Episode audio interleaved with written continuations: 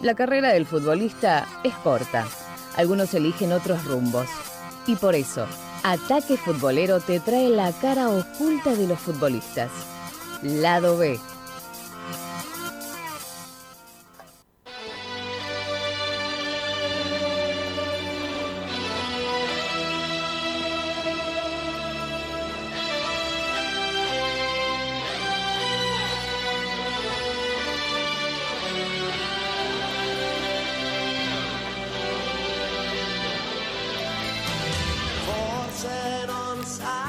Y sí, escuchamos el tema del Mundial 1990 porque vamos a hablar de uno de los grandes verdugos de la selección argentina. Y para las generaciones nuevas no vamos a hablar de Mario Götze, que por ahí eh, lo fue en el 2014 y actualmente lo es, sino que vamos a hablar para la generación más atrás, ¿no? Para los 80, para los 90, porque el gran verdugo en esos años, y por mucho tiempo lo fue, y estando a poquitos días del 8 de julio de 1990, a pocos días de que se cumplan 30 años de aquella ocasión, vamos a hablar en el capítulo número 27 del lado B de Andreas Breme.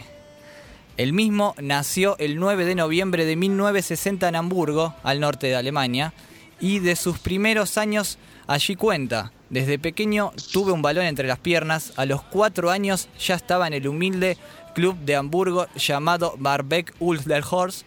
Lo normal en mi ciudad era el balón y el Hamburgo.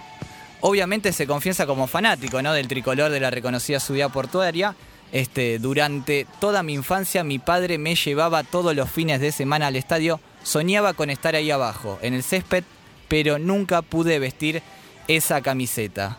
Cuando Andy, como lo llamaban amistosamente, tenía 17 años, fue a probarse al Hamburgo y el director deportivo por aquel entonces, Guter Netzer, le dijo que no había lugar para él. Pero así, este, como es un año después, el mismo Netzer lo llamó para que se sumara a un equipo de tercera que él mismo dirigía, el Saarbrücken, actualmente en la tercera categoría. De esta manera firmó su primer contrato profesional.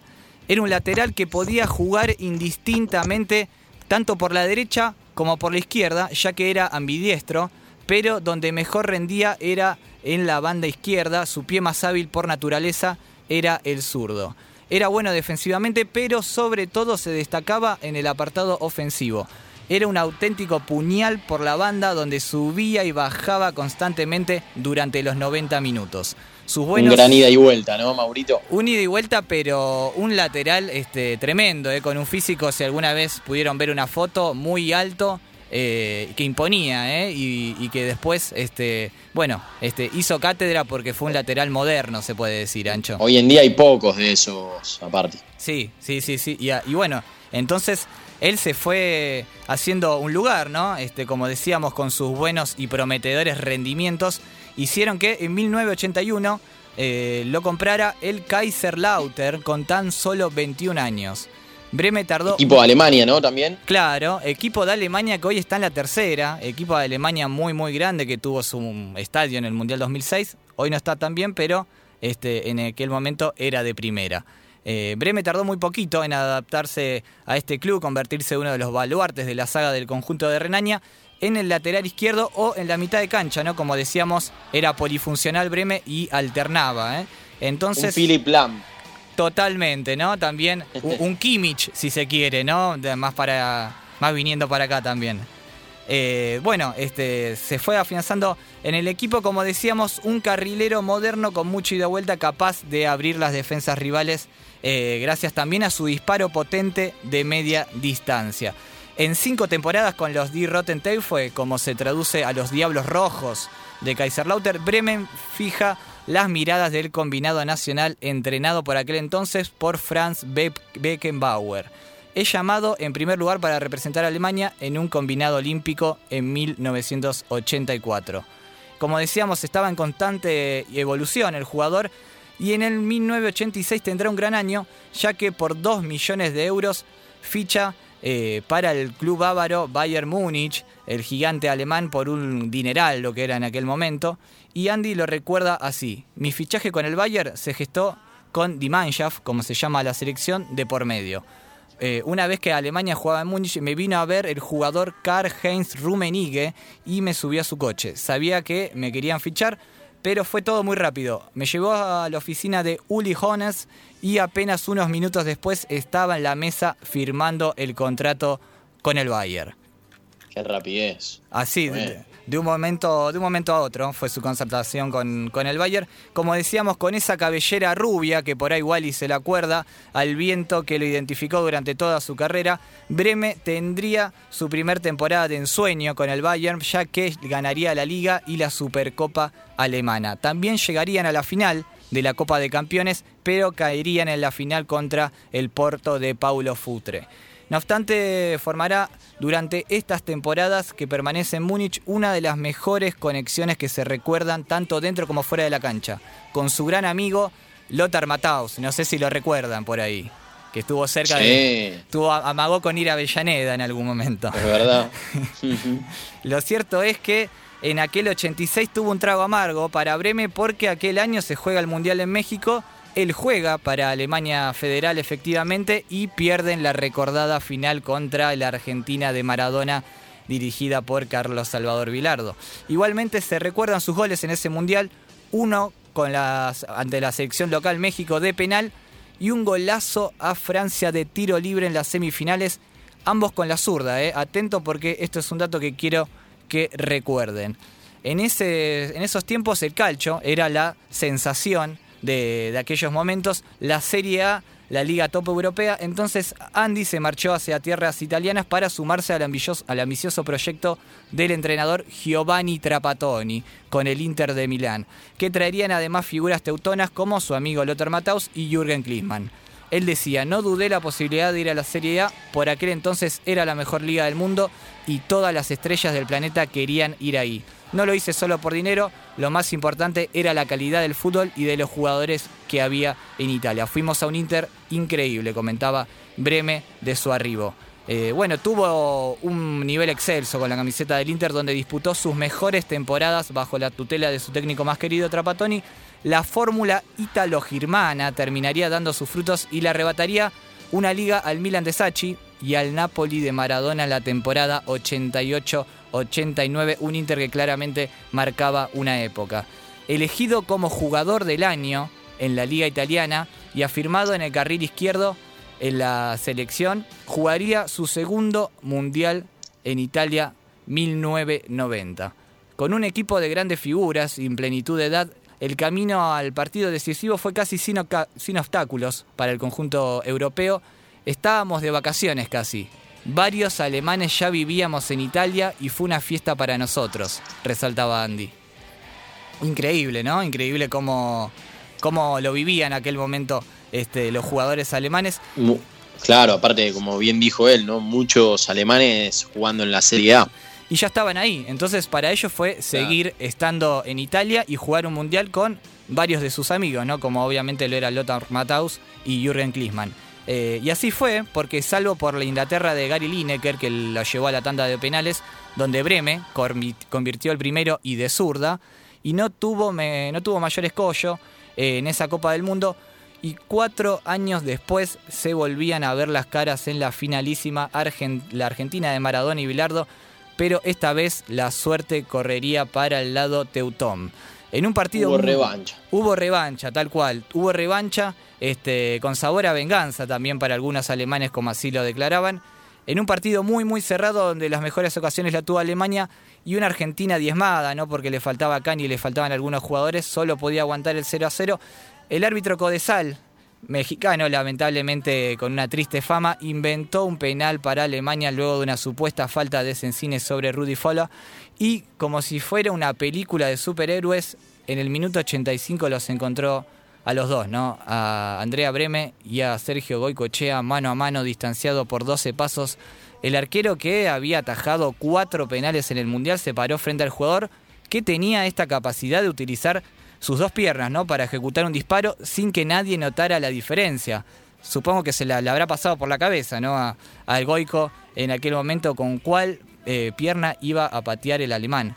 Eh, al menos ese fue el método, el método, que su padre le enseñó en su infancia y que el DT histórico eh, Trapattoni le incentivó a profundizar, ¿no? El ser ambidiestro. Y lo que decía él eh, es así, no dejo de visualizarlo en mi cabeza. El penal que nos podía hacer campeones del mundo. Para mí, tirar un penal era un día más en la oficina, ya que estaba muy acostumbrado. Era un momento de máxima tensión y Lothar Matthaus no quería lanzarlo. Así que ni me lo pensé, agarré la pelota mientras los futbolistas argentinos le gritaban al árbitro, estuvieron siete minutos discutiéndole al juez Codesal. Se hizo terna esa espera, pero visto lo que sucedió después, verdaderamente mereció la pena. Cuando la pelota entró, fue de las mejores sensaciones que he vivido. Al fin y al cabo, era hacer Alemania campeona del mundo, lo que soñaba desde que era muy, muy pequeño. Increíblemente, Breme cambió su, ejecución, no pateó con la zurda como lo hizo en el partido previo con Inglaterra y le dio con la derecha, cruzado, bajo, para dejar sin chances al Goico y a toda la Argentina en aquel Mundial de 1990. Recordado, La virtud de manejar dos piernas, Maurito. Tremendo, tremendo y, el cambio, ¿no? El cambio que, me, metió de, un partido al otro, de hacerlo, en una final. de hacerlo con la zurda y supuestamente la derecha era su pierna menos hábil y se arriesgó, minuto 85, a patear con la derecha. La verdad que increíble, ¿no? Para continuar y cerrar con su carrera, al año siguiente, en el 91, salió campeón eh, con el Inter de la Copa UEFA, llegando a un título más. Luego, seducido por ahí por su mujer española, Pilar Martínez, Breme desembarca en el Real Zaragoza, que no era un equipo top, pero tenía grandes jugadores en aquel momento. A pesar de ello, tuvo un gran rendimiento, eh, pero se peleó con el entrenador de aquel entonces, Víctor Fernández. Eh, entonces, eh, bueno, dejó, abandonó el conjunto de la Romareda para en 1993, ya a sus 33 años, decide volver a su primer amor, ¿eh? al Kaiserlauter, donde intenta hacerlo resurgir de las cenizas. Eh, es así que al año siguiente, en el 94, vuelven, lo vuelven a convocar para el Mundial y juega su tercer y último Mundial en Estados Unidos. Y su partido último con la casaca germana es la derrota en cuartos frente a la recordada Bulgaria de Krzysztof Stoikov. Volviendo al pleno local, es histórico lo que sucede en el final de su carrera porque las últimas campañas con los Diablos Rojos en la temporada 96 pasa algo eh, tremendo, que es que el equipo desciende a la segunda, pero sorprendentemente logra ganar la Copa de Alemania en Berlín. Andy eh, juega a mitad de cancha, ya sin tanto recorrido, pero capitán y emblema del equipo, logra el ascenso y es increíble más aún cuando en la temporada 97-98 consigue ganarle la Bundesliga nada más y nada menos que al Bayern de Múnich de Lothar Matthaus. Algo histórico que en el, en el fútbol alemán ningún otro club recientemente ascendido lo haya logrado. Finalmente, bueno, a los 38 Andy dijo basta, colgó los botines, dejando a su querido club clasificado a la Champions League. Luego continuaría ¿no? vinculado al fútbol como entrenador, comenzó de forma muy prometedora. En el mismo Kaiserlauter le dio una chance y en el verano del 2001 su equipo ganó los siete primeros partidos de la Bundesliga de forma consecutiva, con lo que estableció un nuevo récord. No obstante, no tuvo mucha suerte. Tras la dimisión de, de aquel entonces del presidente del club, Breme fue apartado. Posteriormente, del el futbolista no hamburgués no logró triunfar en su etapa como técnico en el Unterhaching de la segunda división alemana, ni como asistente tampoco de Giovanni Trapattoni en el Stuttgart en la temporada 2005-2006. Y hacemos énfasis en este año porque fue su último trabajo con un sueldo estable que tuvo Breme, año 2006. ¿eh? Después solo se lo vio en publicidades o eventos, pero sin mucho éxito. Sucede esto, eh, es por esto que ocho años después, nos situamos ahora en el 2014, Ancho, eh, atento, ocho años sin percibir eh, ingreso alguno, que es cuando el reconocido diario alemán, la Deutsche Welle, publicó el 3 de octubre que el futbolista alemán estaba al borde de la ruina financiera, de acuerdo a las oh. informaciones de la prensa alemana y las declaraciones. Uno, después de, escuchar todo lo que contaste, Maurito, lo que menos cree que un jugador en el cual eh, que el cual, perdón, ha estado en varios clubes importantes, campeón del mundo, campeón de UEFA, de todo, lo que menos cree uno es que tiene problemas financieros. Y es lo, que uno menos, menos espera, ¿no? Este que eh, menos espera que, le pueda suceder algo así después de tener tremenda carrera eh, que haya hecho, ¿no? Entonces, para decir que las declaraciones de personas cercanas a él, ¿no? Entre ellas Beckenbauer, quien había solicitado ayuda económica para su exjugador en la selección en el Mundial 90. El artículo también decía que Breme tenía que responder ante un juzgado en Múnich por antiguas deudas por una suma cercana a los 200.000 euros por un préstamo. Ante esta situación, el exjugador puso en venta su casa que ya estaba hipotecada desde hace años por 400.000 euros. La noticia, bueno, pegó muy fuerte en el fútbol alemán en aquel entonces y hasta Oliver Strauber, un ex compañero de Breme, le ofreció trabajo para limpiar baños. Aunque parezca gracioso. Oh, Así le dijo, estamos dispuestos a ampliar a Breme como ayudante en nuestra firma de limpieza de canalizaciones. Allí él se enterará lo que es trabajar de, de verdad, haciendo aseo de los sanitarios e inodoros. Eso le servirá para enterarse de cómo es la vida y mejorar su imagen. Eso sí es ayudar a Bremer. Bueno, esto es lo que comentaba eh, eh, un, ex compañero que lo quería ayudar. Lo cierto es que años después Bremer salió a desmentir todo lo sucedido en, un documental eh, español llamado Arruinados. paradójicamente, tuvo un problema con un antiguo socio, parece que es este, este tipo Strauber, que el tema lo llevó a los juzgados y finalmente ganó el juicio. No hay nada de cierto de todo lo que se publicó, explicaba Breme en el programa. Breme también aclaró del episodio de las letrinas, ¿no? que no conoce a ningún Oliver Strauber, si está enfermo o algo así, no tiene nada que ver con él. Hoy Andy finalmente maneja tres empresas que se dedican al sembrado híbrido de césped y al parecer le va muy bien. Mi empresa ha puesto dos de los campos de Valdebebas, que es el centro de entrenamiento de Real Madrid, y ojalá pronto lo pongan el Bernabéu, manifestó hace un tiempito y así fue porque hoy en la actualidad el Real Madrid ¿dónde está jugando? En Valdebebas porque están resembrando el estadio del Real Madrid. Una de sus firmas está resembrando el estadio eh, Santiago Bernabéu. Así que eh, le está yendo por suerte bastante bien a Andy en este momento. La vida continúa atada al fútbol para arroba Andy Breme, como es conocido en Instagram. En ese mundo, el histórico 3 de Alemania que conquistó el mundo en 1990 no puede dejar de vivir lo que fue ser campeón del mundo. Por eso, ni más ni menos, tiene una foto de perfil, ¿no? Con su imagen levantando la copa más buscada de toda su vida. Esto fue el capítulo número 27 del lado B.